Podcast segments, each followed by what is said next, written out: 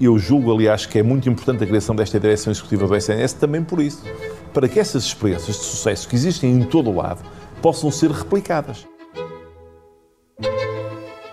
Viva! Está com o Expresso da Manhã. Eu sou o Paulo Baldaia.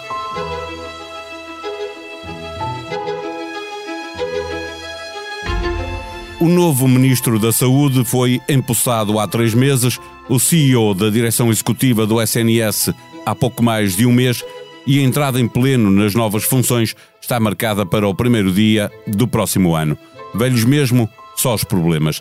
Velhos e persistentes, à espera que a resposta possa ser outra, condição imprescindível para que o resultado possa também ele ser diferente para melhor. O Serviço Nacional de Saúde está na sua natureza, não espera por um milagre. Precisa de melhor organização e os bons exemplos em alguns pontos do país, com destaque para a área metropolitana do Porto, mostram que é possível fazer melhor nos hospitais da periferia de Lisboa e do Algarve, onde se voltam a sentir os maiores problemas das urgências, com tempos de espera inaceitáveis para um doente. O problema de fundo, a falta de médicos, vai demorar tempo a resolver. As condições para segurar profissionais de saúde no SNS pode ter solução mais rápida, mas seguramente também mais difícil de encontrar. A melhoria das remunerações destes profissionais deve ser conseguida em equilíbrio com as restantes categorias profissionais da administração pública. Regressa ao Expresso da Manhã a jornalista do Expresso que acompanha as questões da saúde, Vera Lúcia Arreigoso. O Expresso da Manhã tem o patrocínio do BPI, Banco Oficial das Seleções. Vamos apoiar a seleção em todos os momentos do Mundial. Banco BPI SA, registado junto do Banco de Portugal sob o número 10. Viva Vera Lúcia Rigoso, Ministro e CEO da Direção Executiva do SNS, nem direito a Estado de Graça tem início de funções, ainda não entramos no inverno e os tempos de espera nas urgências já são notícia a hipervalorizada fórmula de organização utilizada na área metropolitana do Porto não pode ser replicada automaticamente nos locais do país onde a organização está a falhar? Bom dia, Paulo. Não, era bom que assim fosse, mas em saúde há, há poucas medidas que de alguma forma consigam ter um efeito imediato. O modelo da, urgência metropolitana do Porto existe há muitos anos, portanto, eh, tem já uma dinâmica e uma, uma, relação entre os vários profissionais e os serviços que está instituído e que funciona, e transpor esse modelo para Lisboa vai levar tempo e tem dificuldades acrescidas que não existem a norte, nomeadamente o facto de, na região da Grande Lisboa, estar concentrada a maior parte dos portugueses que não têm médico de família, portanto, mais de um milhão, ou seja, que não têm uma porta alternativa onde bater quando tem um problema de saúde, como tem no Norte, e o facto de termos uma oferta privada que também é a maior de todo o país e que constitui um fator eh, de atração para os médicos, ou seja, quem não quer estar no Serviço Nacional de Saúde tem também aqui uma outra porta onde pode bater, o que no Norte também não é, eh, não existe com esta, com esta abrangência e como tal os profissionais tendem quando trabalham no Serviço Nacional de Saúde, a fazer aí a, a sua carreira e a sua atividade profissional. Eh, dois exemplos muito notados eh, a propósito do, dos problemas nas urgências são o Hospital Amadora Sintra e o Hospital de Almada. O Ministro da Saúde, em entrevista à TSF, eh, vê como solução para estes dois casos a construção de hospitais em Sintra e do Seixal. E o que eu te pergunto é, em matéria de urgências, com a falta de médicos que existe, despertar eh, urgências não é contrário ao, ao que se fez no Porto? Isto vai ajudar a resolver Eu, o problema? Sim, exato. Ou seja, por um lado sim, por outro não. Por um lado sim, na medida em que a ideia se é concentrar e reunir o maior número de especialistas em cada área num determinado serviço para que haja uma resposta suficiente à população, nesse sentido, essa medida não faz, uh, digamos, qualquer uh, sentido, porque vamos estar a dividir a capacidade de resposta do Serviço Nacional de Saúde por dois hospitais, neste caso, dois na área de Sintra, dois na área de, portanto, uh, da margem sul do Tejo, o que não vai funcionar. Funcionaria num outro aspecto, como são hospitais que estão subdimensionados para a população que servem, tendo uma outra unidade, vamos aumentar a capacidade, por exemplo, de internamento. E tendo mais camas para internar, temos a possibilidade de aumentar o fluxo na urgência, isto é, não ter doentes que são, entre aspas, internados no serviço de urgência, com macas que não permitem que haja esse fluxo, que os doentes saiam dali para serem seguidos pelas outras equipas do hospital e estão ali a cargo da equipa de urgência que tem aqueles doentes, uh, uh, portanto, sob a sua atenção, impedindo que outros doentes entrem no serviço. Portanto, isto, por um lado, aí funcionaria. O que eu acho que aqui é importante de se rever e terem atenção é que estes hospitais onde há estas demissões, por exemplo, dos chefes de equipa das urgências e que vão acusando problemas, são hospitais que o fazem há muitos anos, desde 2015, 16, 17, 18, por aí, ciclicamente, isto é, nós temos estes problemas no verão, temos estes problemas no inverno, porque são equipas que funcionam abaixo dos mínimos. E agora com uma agravante, mais de 60% dos serviços de urgência, sobretudo na Grande Lisboa, estão entregues a médicos à tarefa. E um médico à tarefa só cumpre a escala se quiser. Se não quiser trabalhar, não vai e não há quem o substitua. E isto é muito difícil de ultrapassar, ou seja, é preciso de facto ter mais equipas e não só mais hospitais, porque aí então vamos agravar o problema. Portanto, a resposta tem que ser as duas em simultâneo, se quiseres. A questão é essa, é que sendo imprescindível formar mais médicos, também é imprescindível atraí-los para o Serviço Nacional de Saúde, para não andarmos depois a funcionar com tarefeiros, como estavas a dizer. O modelo das unidades de saúde familiar eh, remunerada de acordo com a produtividade, eh, também lembrada como solução pelo Ministro, é possível transpor para os hospitais do Serviço Nacional de Saúde? É possível e seria desejável e talvez seja essa uma das medidas mais importantes na medida em que permite também ela aumentar aquilo que são as remunerações dos médicos e não só o valor da hora extra.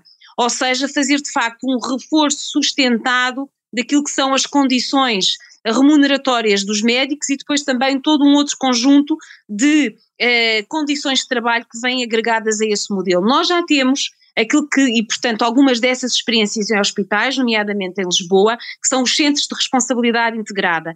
Se quiseres, Paulo, são mini hospitais dentro do hospital.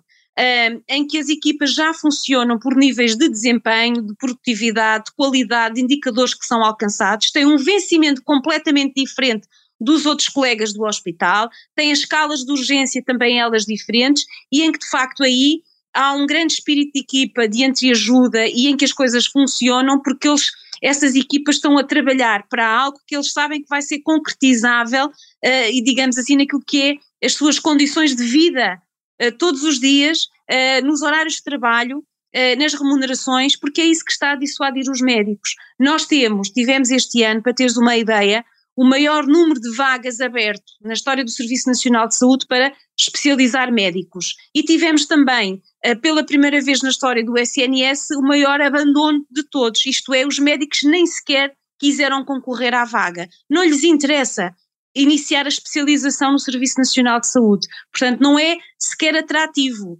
Nós estamos a formar médicos que saem das faculdades e, neste momento, muitos já nem sequer querem fazer a sua especialização no Serviço Nacional de Saúde, porque vão ficar presos a uma realidade que eles sabem que não os satisfaz, não lhes dá condições de vida, não permite dedicar-se à família, ao estudo, à publicação de artigos e ainda por cima muito mal remunerados e o, o, o, sinal mais visível é a especialidade de medicina interna, que era, digamos, eh, o médico dos médicos, como se dizia na gíria. É uma especialidade em que uma, as vagas ficam desertas. Os novos médicos não querem esta especialidade. Porquê? Porque sabem que no dia em que entrarem eh, para começar a fazer essa formação, vão ser postos na urgência a tomar conta e a tratar idosos, com muitas doenças, muito debilitados e a fazer aquilo que os médicos não querem. E, portanto, é uma especialidade que é absolutamente essencial no Serviço Nacional de Saúde, como são os médicos nos cuidados primários, médicos de família, ter internistas ao nível hospitalar e eles estão a ir embora porque não querem este modelo de trabalho, que é urgência e, e, e, não fazer mais nada.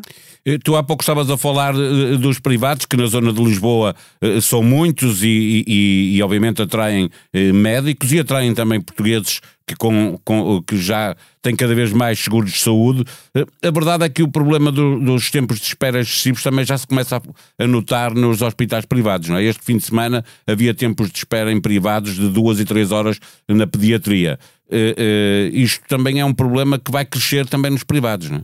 É verdade, porquê? Porque quem pode de alguma forma, ou porque tem ADSE, ou porque tem um subsistema, ou outro subsistema, ou porque tem um seguro de saúde, ou porque tem algum poder económico, sabendo da situação que existe neste momento nas urgências, sabendo de, da falta de médico de família ou da necessidade de esperar, mesmo nos centros de saúde com o horário alargado, há de facto procura e, portanto, também é preciso esperar, procuram os privados. E, portanto, tudo isto leva a que também os privados comecem a padecer do mal que é crónico no Serviço Nacional de Saúde. Eles não estão imunes a isto. E mais uma vez vemos este problema é na Grande Lisboa, não se passa em mais nenhuma parte do país. Porquê? Porque é aqui que há esta grande falta de apoio à população naquilo que é os cuidados quase de, de rotina, não tendo opção. As pessoas o que é que fazem? Procuram a porta que sabem que está sempre aberta, ou da urgência pública, para quem não tem outra alternativa, quem pode, a da urgência privada. Agora há aqui uma coisa que eu acho que é importante. Os números da linha SNS 24 continuam a mostrar que os portugueses não estão a telefonar para a linha quando têm um problema de saúde e que acham que têm que, eh, de, de alguma forma, ir a um médico. E isto é super importante que o façam. A rede. É a primeira triagem, não é? A triagem feita em é casa primeira, que, que dá menos chatice e menos trabalho. Claro, está a ser atualizado o algoritmo para, para esta época do ano, para que as respostas que, que, que dali são dadas, as, as orientações estejam de acordo com, por exemplo, os vírus que estão a circular, com as temperaturas, etc. Isso é muito importante para avaliar o estado da pessoa que está do outro lado a fazer o telefonema. Um, e é importante que as pessoas façam esta primeira triagem, porque caso contrário, não vai haver solução, porque nós não vamos conseguir formar muitos mais médicos uh, de um momento para o outro, não vamos construir hospitais de um momento para o outro e todos os invernos nós vamos ter este problema. Portanto, também há aqui alguma responsabilidade que nós devemos ter enquanto cidadãos de não ir logo a correr para a urgência. Havia um médico muito jovem que me dizia: Vera, acho que é importante passar esta mensagem que nós estamos a ver nos nossos serviços de urgência. Se a sua urgência pôde esperar enquanto Portugal esteve a jogar no Catar, e foi ao hospital no fim do jogo, era porque não era uma urgência para ir ao hospital. Isso quer dizer Portanto, que se nota quando Portugal joga, uh, uh, aliviam as urgências nos hospitais, é isso? Quando Portugal joga, não há subcarga na urgência. Porquê? Porque as pessoas estão a ver o jogo. Portanto, não é uma urgência que as faça ir ao hospital. E o médico dizia isto. Pelo menos aprendam esta mensagem. Se está a ver o jogo e a sua urgência consegue esperar, para ver o jogo até ao fim, então é uma urgência que não precisa de vir ao hospital e, portanto, não venha. Da guerra chegam diariamente notícias para ler em expresso.pt.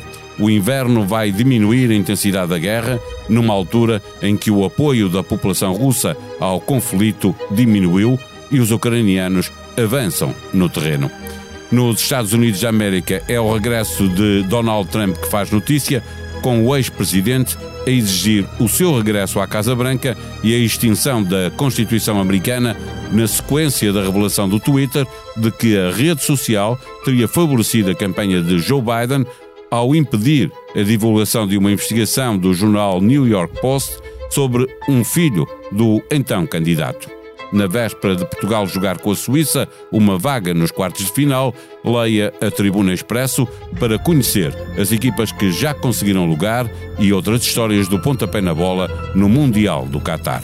A sonoplastia deste episódio foi de João Luís Amorim. Vamos voltar amanhã. Até lá, tenham um bom dia.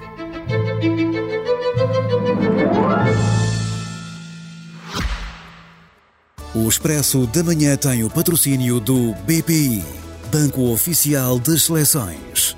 Vamos apoiar a seleção em todos os momentos do Mundial. Banco BPI SA, registado junto do Banco de Portugal sob o número 10.